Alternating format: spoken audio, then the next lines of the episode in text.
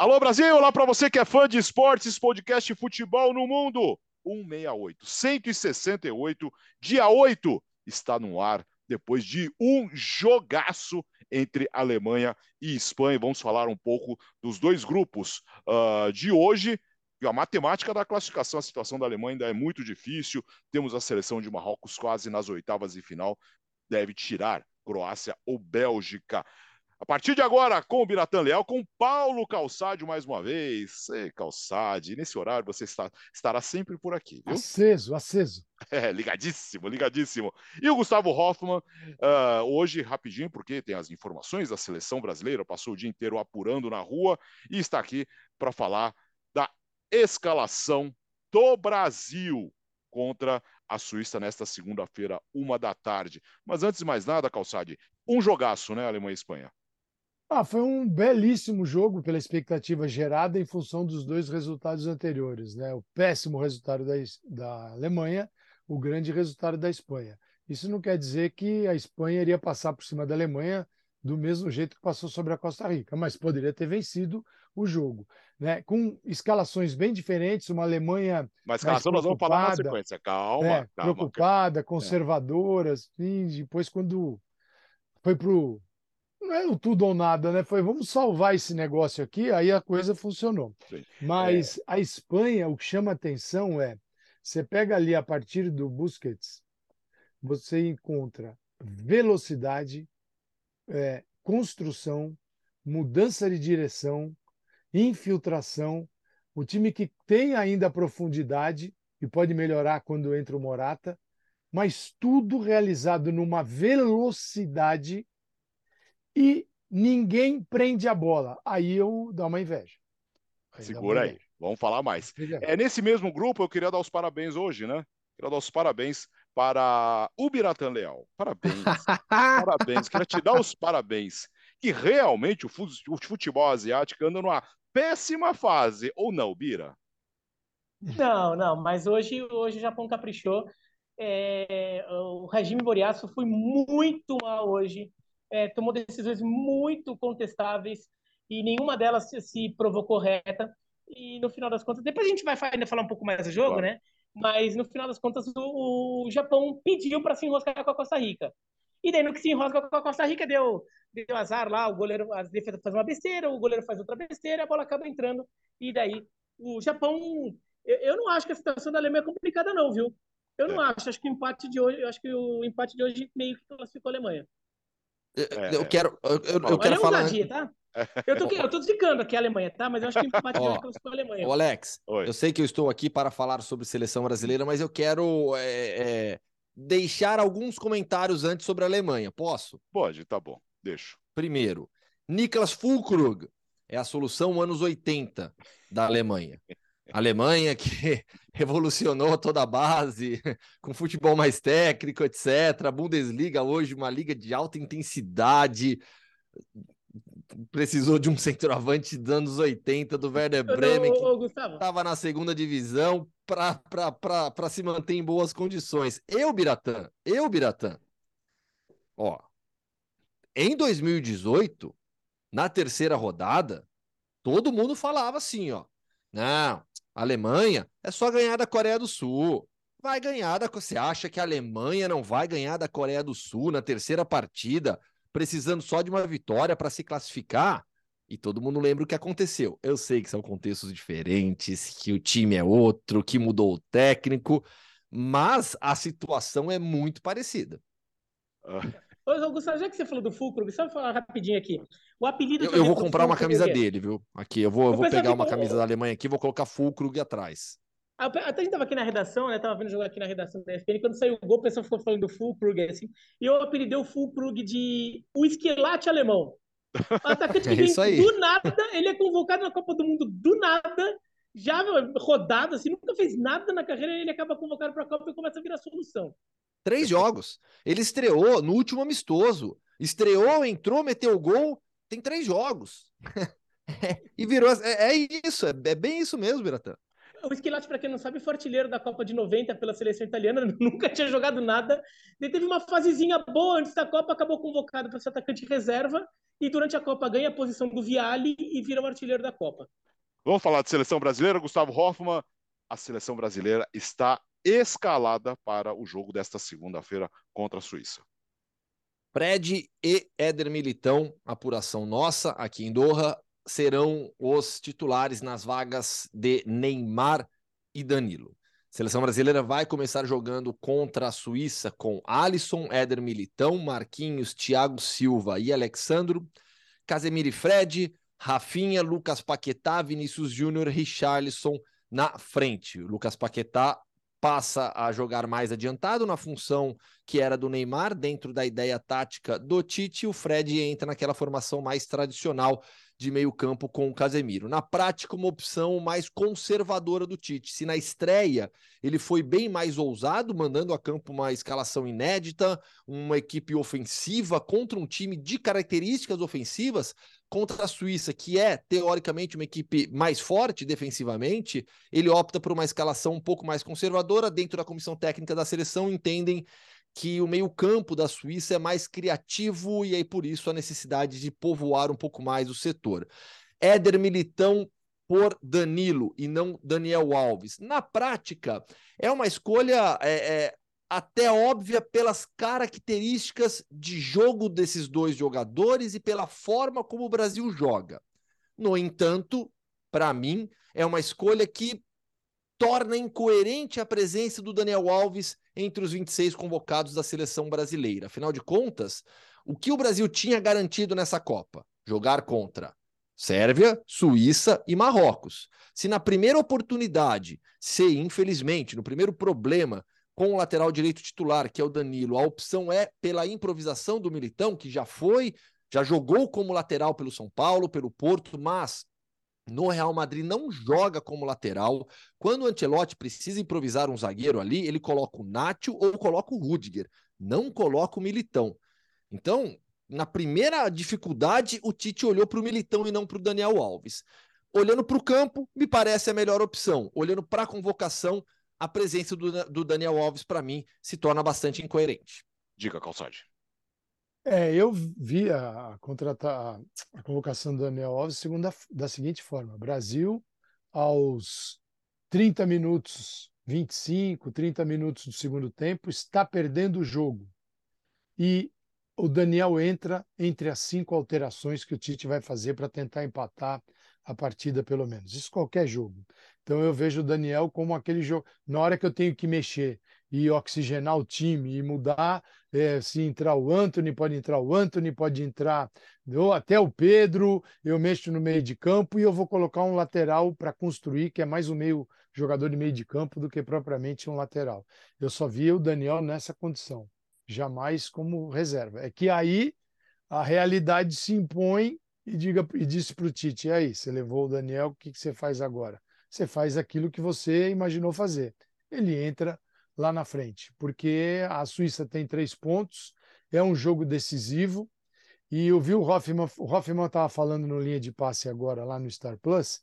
Até queria saber dele o seguinte: será que na mudança de desenho tático que vai ocorrer com Fred e Paquetá, o Brasil não vai ficar com um tripé no meio de campo e não num 4-2-3-1? Eu acho que o retorno é um retorno que dá para voltar é, Paquetá, dá para voltar Fred, isso protege melhor o Casimiro, e se necessário, retorno de Rafinha e Vinícius é uma seleção muito mais trancada e densa no centro do campo, que complica para a Suíça. E a bola recuperada, aí tem muita velocidade na saída, não é? Velocidade com Richarlison, com Rafinha, com Vinícius, Paquetá acionando, e o Fred, que não é o um meia, mas ele, nas escalações do Tite, em vários momentos, ele sobe para pressionar, para recuperar a bola, tão importante no campo ofensivo. Então, eu queria saber de você, Rafa, fica no 4-2-3-1 ou é um 4-3-3 e sem a bola um 4-5-1? Né, não, é, não, não é a retomada do 4-3-3, Calçade, que foi tanto utilizado pelo Tite, né? Com a variação também para o 4-1-4-1 na fase defensiva, com o Casemiro entre as linhas não é. é. A equipe mantém o padrão tático naquela variação que na prática é de um 4-4-2 para um 4-2-3-1. Eu, eu, eu, eu cito o 4-2-3-1 agora muito mais pelas características do Paquetá na comparação com o Neymar, mas são funções similares que eles vão executar dentro de campo. É, o, o Fred, a seleção brasileira, e aí a gente sempre fala sobre isso, né? Sobre a iniciação ofensiva do Brasil. Como que o Brasil ataca a partir do campo de defesa, transição da defesa para o ataque é, posicional. O Brasil constrói a partir de um 3-2-5. Com a formação titular da estreia, é com Danilo, Marquinhos e Thiago, Alexandro próximo ao Casemiro e o Paquetá entrando lá na frente, se posicionando com, com o Neymar na armação, Richarlison na frente, Rafinha e Vinícius. Essa ideia de jogo já vinha sendo trabalhada com o Fred. E aí eu conversei com pessoas da comissão técnica no, no período em que eles começaram a mudança do 3-3-4 para o 3-2-5, porque a iniciação ofensiva do Brasil segurava esse segundo meio-campista. E aí eles decidiram soltar esse segundo meio-campista para começar a iniciação ofensiva lá na frente já. E era com o Fred.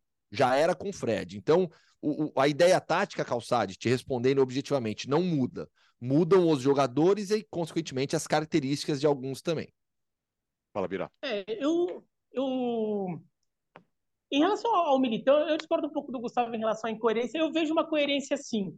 Eu vejo uma coerência a partir do momento, eu estou mais com Calçade, quando o Tite fala, e ele fala muito claramente isso, que pensa no Daniel Alves como um lateral construtor, nesse momento ele abre margem para falar, eu, ele é um lateral para quando eu precisar construir.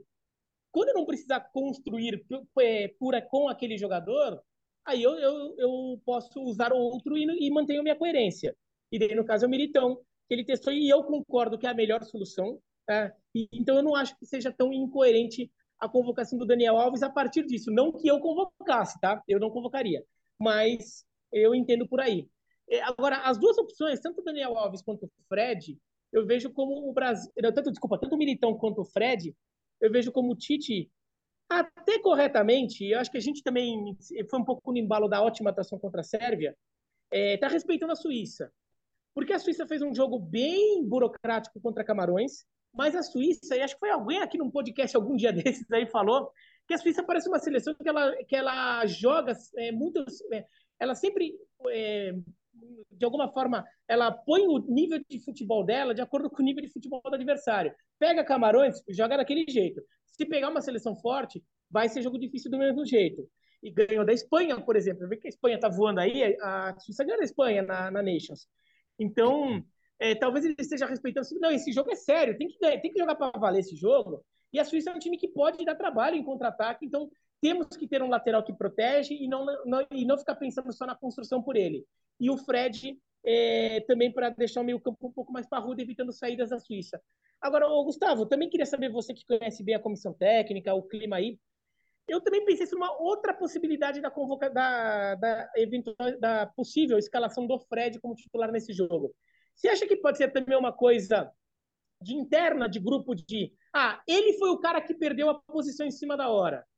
Então, então, é, então é justo que ele seja o primeiro da fila agora que, que, que aquela vaga apareceu de novo. Você acha que pode ser uma coisa assim, que o, que o, Tite também pode ter considerado isso, até como uma coisa de não fazer, por exemplo, que o Fred perdeu o Fred, né? Porque o Fred era o titular até outro dia e de repente ele, vira, ele não vira nem a primeira opção nem a segunda, digamos que a segunda virasse o Bruno Guimarães ou o Rodrigo. Então você acha que até uma coisa meio de, não, é dentro do procedimento, dentro do, dos critérios, dentro de uma ordem ali de prioridades que estão tendo, o Fred poderia também estar sendo a opção por causa disso? Biratã, com certeza esse é um fator considerado, mas não é o fator primordial. Né? O Tite não vai se prender é, é, na substituição porque o Fred foi quem saiu do time para mudança é, na estreia. Isso não, porque o Tite mesmo já demonstrou que ele está com a cabeça mais aberta em relação a trocas, mudanças, é, na comparação com 2018. Mas sim é um fator considerado dentro da hierarquia do grupo, dentro da, da, da, da, forma como o Tite trabalha. E a gente, pô, todo mundo conhece bem como é a forma que o Tite trabalha, lida com os jogadores. Ao mesmo tempo, fica numa situação, teoricamente, é, é, é Pior com o Daniel. É que o Daniel, com a experiência que tem, o tamanho que ele tem, de maneira alguma vai criar problema. Até me perguntaram isso em uma edição do, do Sport Center. Ah, como é que fica com o Daniel? Eu acho que, assim, o Daniel certamente queria jogar, tá aqui para jogar. E ele, mas de maneira alguma o Daniel vai criar problema por conta disso. O Daniel tá aqui para ajudar, né? A, a, a, presença dele foi uma surpresa. É, eu, eu, eu, eu realmente acho que ela não se justifica dessa maneira como o Tite trabalhou agora. Mas, de qualquer modo, ele de maneira alguma vai criar problema. Isso não é. Isso a gente percebe de maneira muito clara, né? Na cobertura da seleção. O clima, o ambiente, tudo anda, tudo está muito positivo, até mesmo depois da, da das saídas do Neymar e do Danilo. A, a ideia é olhar para frente, virar a página. Esperam os dois ainda, contam com os dois mais à frente no Mundial. Mas claramente, e isso fica evidente nas, nas coletivas do Tite, dos jogadores, olhar para frente, virar a página. Há opções. Não é mais um time dependente de um jogador. Valeu, Gustavo. Bom descanso para você. Amanhã você estará em Brasil e Suíça, um pouco mais cedo, aliás, bem mais cedo, Sérvia e Camarões. Sim, sim. Pelos horários de Doha, que você tanto adora, Alex, uhum. a uma da tarde, hum. aqui eu vou para o estádio Al Janoub, que ah, fica que é mais ao sul de Doha, hum. para acompanhar Sérvia e Camarões. De lá eu vou direto para o estádio 974, porque às 7 horas, pelo horário de Doha, tem Brasil e Suíça. Eu vou de metrô, até para mostrar um pouquinho como que é esse deslocamento, essa isso que é muito legal nessa Copa, né? Poder assistir Mas, dois ou mais jogos no mesmo dia. Última pergunta, vai. É, é... Você já foi algum jogo que, que fosse a, uma da tarde? A uma é, da tarde fui, fui, fui, no primeiro, Suíça e Camarões. Como é que tá, tem sido a temperatura dentro do estádio nesses jogos? É, ah, tá, é. vamos lá. Na arquibancada, para o torcedor, é, assim, porque é, assim, por exemplo, eu fui, esse jogo que eu fui, a Suíça e Camarões, foi no Al Janub também, né? Que é um estádio é, aberto, não é coberto. Nas arquibancadas fica fresquinho, é tranquilo ali, com, com, com ar-condicionado, com a circulação que tem. No campo é quente, porque aí o sol tá batendo na cabeça. É, é, é, é, é quente. E assim, tanto a gente, e a gente falou sobre isso aqui em alguma edição, que em Suíça e Camarões e também no jogo de Marrocos e Croácia, Tava muito quente. Então eu acho ah, que o ah, calor é. interfere no rendimento, Aí a decisão no segundo eu, tempo. Eu, eu, Pega o jogo da Suíça contra Camarões, a é. partir da é, metade então... do segundo tempo, o jogo ali morre. Não, eu um... perguntei disso porque vai, vai ser mencionado mais, futuro, mais, mais tarde nesse, nesse episódio. é, não, e é, é por isso que não dá para começar com o Daniel. Os 38 no calor, essa já é uma alteração obrigatória. Então, aí vale aquilo que falou Hoffman da, de questionar a convocação. Só que acho que esse foi o, o vacilo do Tite. É, não criar uma alternativa. A alternativa poderia ser um outro lateral. Ah, não confio, não tem problema. Tem jogadores talentosos que poderiam ser utilizados ali, mas aí você tem que convocar, pôr para jogar e ver se funciona. Isso não foi feito. A única alternativa é o Militão. Vai de Militão mesmo, o que muda bastante a, a fisionomia e a disposição da seleção dentro de campo. E assim, ninguém imaginava, ninguém não é que ninguém imaginava, é muito azar, muito azar o Danilo se machucar logo na estreia. Aí a gente agora fica com fica assim com a ideia, ah, nossa, mas e se um zagueiro machucar? Já que o Tite entende que é o militão, se agora um zagueiro se machucar, tem só o Bremer na reserva. Aí você passa a não ter opções em uma lista de 26 jogadores. É, Enfim, vamos torcer para nada de mais grave acontecer. Seria o Fabinho, né? O Fabinho. Sim, mas, mas aí a gente já está falando de outras é. opções, né? Segunda-feira, é, uma então, da tarde. Forçando. Segunda-feira, uma da tarde, Brasil e Suíça, o podcast Futebol no Mundo, para falar muito da seleção brasileira, também de Portugal e Uruguai. Tchau, Gustavo. Até amanhã. Valeu, gente. Um grande abraço. Amanhã, amanhã eu volto. Vá dormir. Vou, eu vou dormir. Vamos falar um pouquinho, Paulo Calçade, do grande jogo desse, deste domingo. Alemanha e Espanha. Que jogaço, que jogaço, com chance para os dois lados e os dois saindo para o jogo. Os dois saindo para o jogo, a Espanha com não com as pelicueta, as pelicueta na lateral direita, mas com o, o Carvajal, que é um jogador do Real Madrid, né, que nós estamos acostumados a ver, mas é, Busquets, Gavi e Pedri à base do centro do campo. E é uma Espanha, sim, olhando pelo lado espanhol, que está numa reconstrução, mas não está perseguindo modelos do passado. Ah, é o tic-tac, não é nada disso. É, na cabeça do Luiz Henrique, o futebol funciona de outro jeito, diferente na cabeça do Xavi e do Del Bosque, que pegou aquele Barcelona em 2010 e falou como eu posso adaptar. Pegou Busquets, Xavi Iniesta, colocou Xavi Alonso, o Xavi Alonso e ficou ali. Falou, beleza, né, agora eu tenho um time e é, é nesse formato. Eu não vou desconstruir algo que dá certo no, ao nível de clubes para inventar uma seleção diferente. A seleção da Espanha vem com o setor inteiro do Barcelona. E o Busquets fez um belíssimo jogo hoje. E o Luiz Henrique traz o Rodri para jogar entre os zagueiros e mantém isso. A Alemanha, vendo a velocidade da, de transição da Espanha, como esse time é rápido, porque é chave, Pedri, tem ainda o Jordi Alba, que está jogando melhor do que o início da temporada dele pelo Barcelona. Tem é, o, o, entra com Asensio, Dani Olmo, Ferran Torres. É um jogo, você não pode dizer que esses garotos eh, e os mais assim veteranos, do, tirando do Busquets, né? É um time de imposição física, que, ah, que se tiver que segurar no peito, segura. Ele é um time de velocidade e toque rápido. Então, essa Espanha tem as duas coisas, Alex. Se precisa rodar a bola, vai rodar. Mas toda vez que ela puder, aí é característica do Luiz Henrique vai aprofundar, vai para o mano a mano, vai para o confronto. E a Alemanha veio né, com, com o Kimmich Goretzka no centro do campo, muito preocupados com os dois velozes da Espanha. O Gundogan, ele é o híbrido terceiro entre a volância e o meia, com Gnabry, Musiala e o Thomas Miller. E o Thomas Miller ficou ali, né, cara, perdido. Quando o Flick vem, vem com as mudanças, como disse o Hoffman, né, pode ser um anos 80, mas deu certo, porque ele ganhou muita pressão dentro da área até conseguir empatar o jogo e poderia ter virado, hein? Poderia ter virado. Para a Alemanha, é um passo além. É, depois do vexame, temos uma chance de, de, de, classificação e eu acho que agora a Alemanha passa. A Espanha tinha que ter tirado a Alemanha com a vitória. E a Espanha segue sendo um time difícil de enfrentar.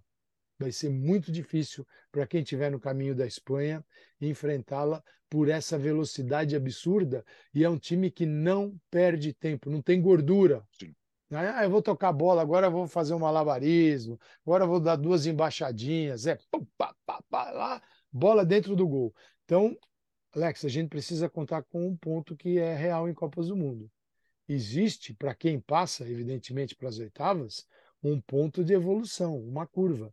A Espanha teve um ótimo teste e a Alemanha conseguiu, talvez, salvar a vida dela, que seria um vexame, mas muito grande, porque tem nomes muito importantes dentro de campo.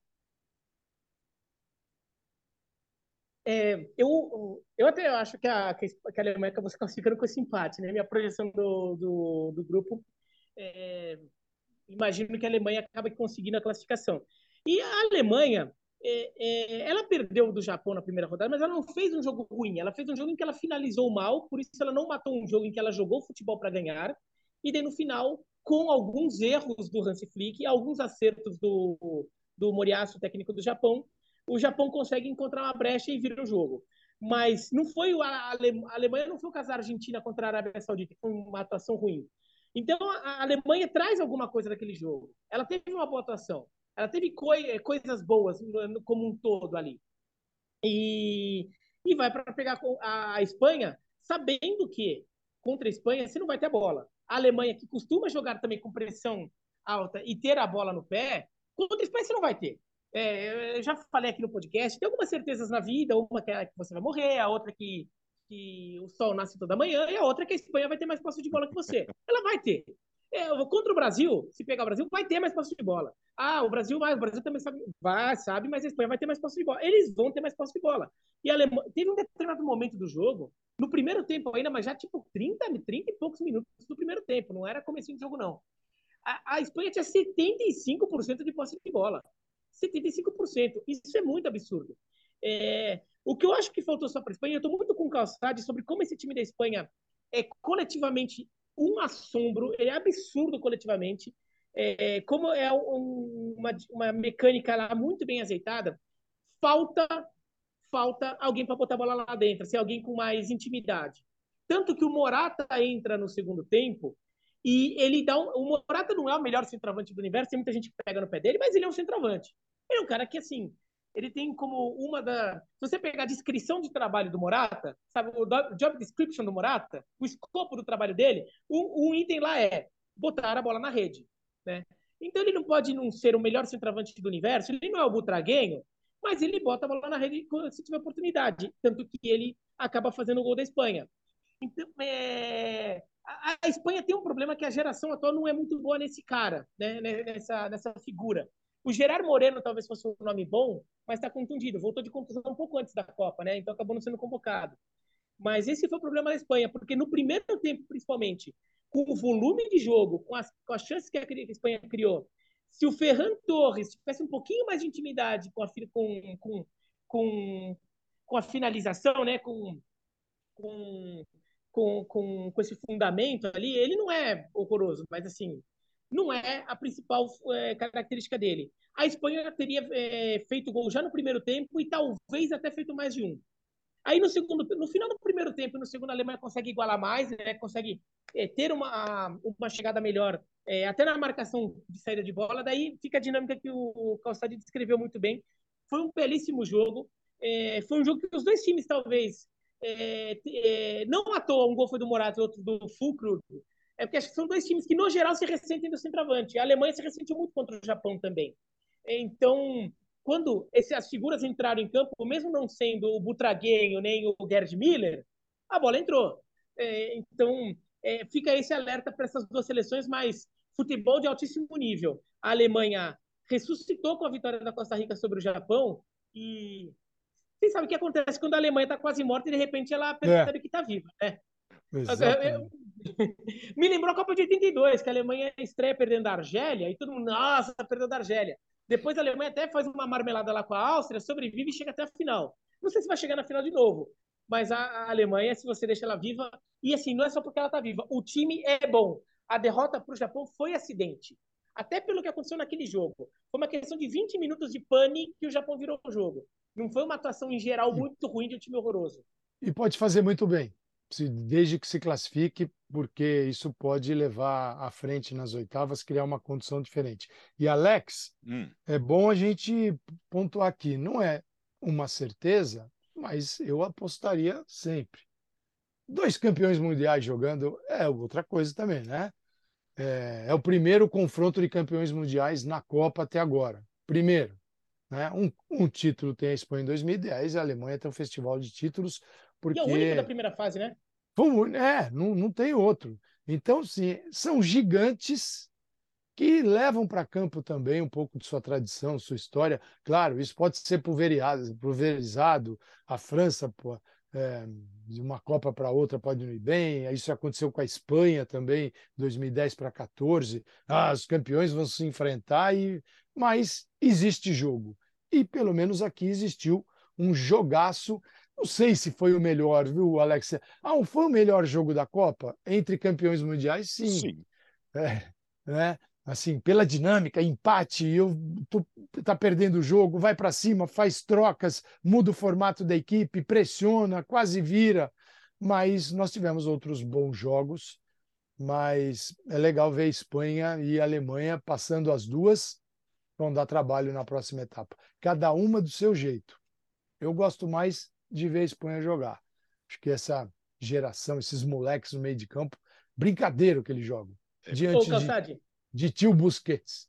É, é verdade. É, é, o, o Busquets é um problema, né? A, a, jogada em velocidade em cima do Busquets é um, é um problema da Espanha. Agora, o Calçade estava, quando, quando na primeira comentário dele falando sobre o meio de campo da Espanha, que como funciona tudo, ele até cometeu um ato falho, que mas é um ato falho ali. Você chamou, se, se você se referiu ao Gavi como chave. Ah, falei, é quase. É, é, é, o, que esse moleque joga? O que esse moleque joga é muito absurdo. E assim, é que assim, coitado, você tá jogando pro Pedro e pro Chave, o, o rótulo de Chave, Iniesta, sei lá o quê. O Chave deixa os dois, mas assim, olha, a Espanha conseguiu, conseguiu renovar. Porque, eh, vai, só para. Eles são totalmente diferentes, né? Porque o Chave era controle, puro controle. E ele era o controle e ele era o cara que controlava o estilo. Olha, a gente joga desse jeito, logo é, você tem aquele pequenininho ali que não deixa a coisa sair. Se estiver saindo um pouco do script, ele vem lá, chama todo mundo e continua. O Gavi é outro jogo, né? Um jogo mais elétrico, um jogo mais agressivo do que o Chave, é um jogo de mais infiltração, mas no fundo, nesse meio de campo, não, não é que os papéis são iguais, mas você não vê desperdício no jogo deles. O Chave, do jeito dele, não tinha desperdício. O que, que é o chave no futebol mundial? Uma das coisas mais lindas de ver no campo, que eu prestava toda vez que eu podia ver no campo, eu só ficava com a minha câmera aqui, eu no chave, né? É o jogador que sempre se apresenta ao portador da bola. Dificilmente o portador da bola na Espanha jogaria sem ter o chave como opção de passe.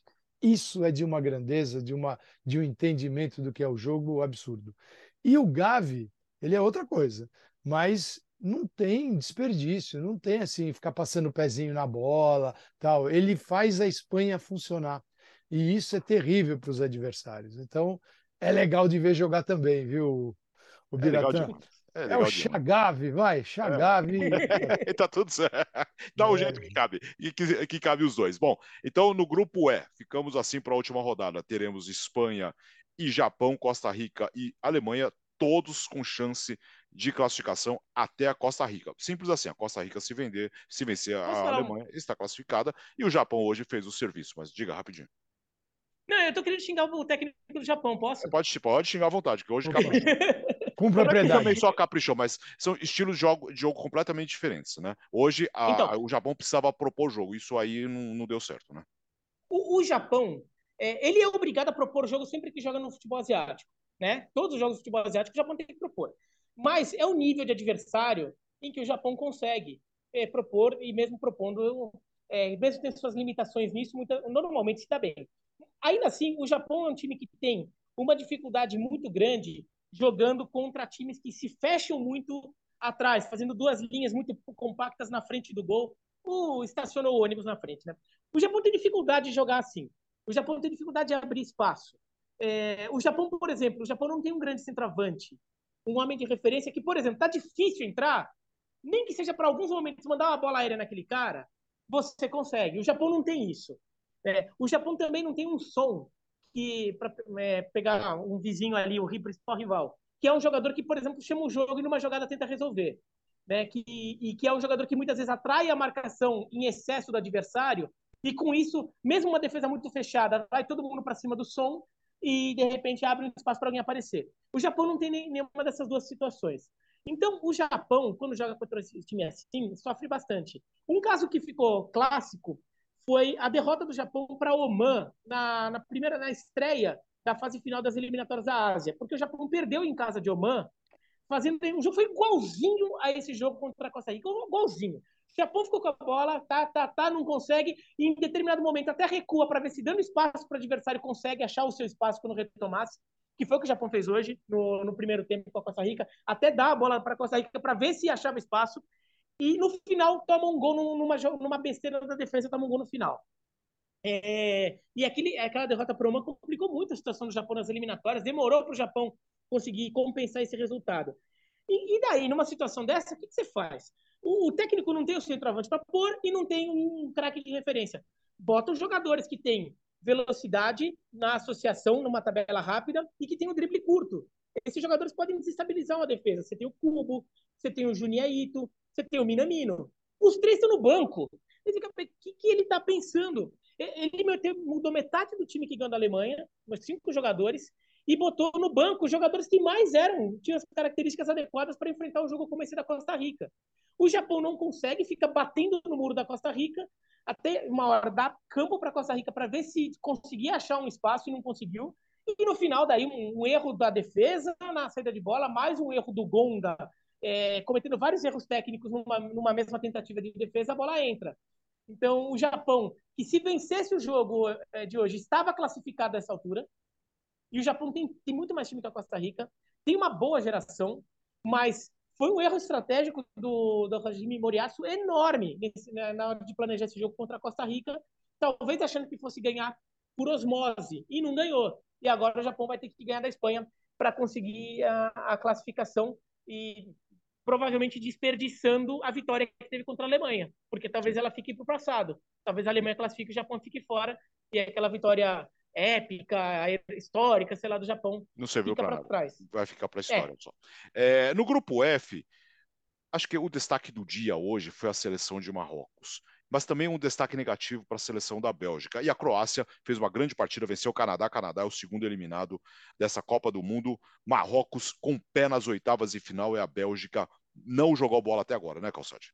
Não, é, sei que muita gente vai ficar feliz. Tá vendo? A Bélgica, é, a, quando a gente fala em. Por que, que se fala em geração belga? Porque não é comum a belga ter grandes times o tempo todo.